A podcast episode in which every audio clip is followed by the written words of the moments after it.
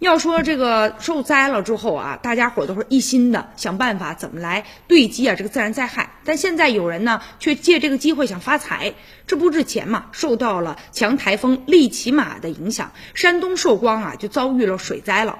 结果一辆前来呢救援的消防车陷入到水里面了，这短路了就打不开锁了，就请来专业的解锁的公司啊来解锁。这服务人员来了，锁袋解开了，结果呢收钱的时候狮子大开口啊。坚持要五百块钱，消防官兵觉得这实在是太贵了。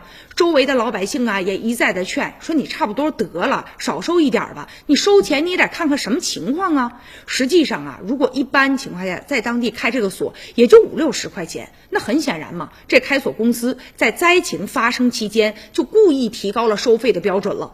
而且呢，尤其是面对消防官兵啊，收的这个更加离谱了，所以引来周边的老百姓强烈的不满。大家都指责他说：“兄弟，你收费可以啊，你看看情况。”最后这人。还是坚持收了三百块钱，很多网友非常气愤呢，说救灾的时候经营者有义务为消防官兵免费的提供这个服务，怎么这么贪心呢？应该啊对他进行重罚。现在相关部门已经将这个公司啊进行罚款，罚了五千块钱了，而且责令他进行整改。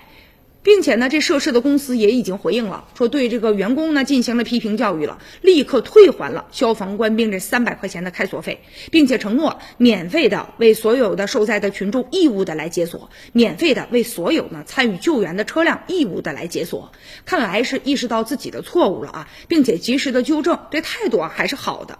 其实，一个企业要想长远的发展，一定要有社会的公德心和社会的责任感。在大家都众志成城救灾的时候啊，也应该出来呢支持救灾的工作。如果你觉得说，那我出去干活了必须要给钱的话，也应该在合理的范围之内啊。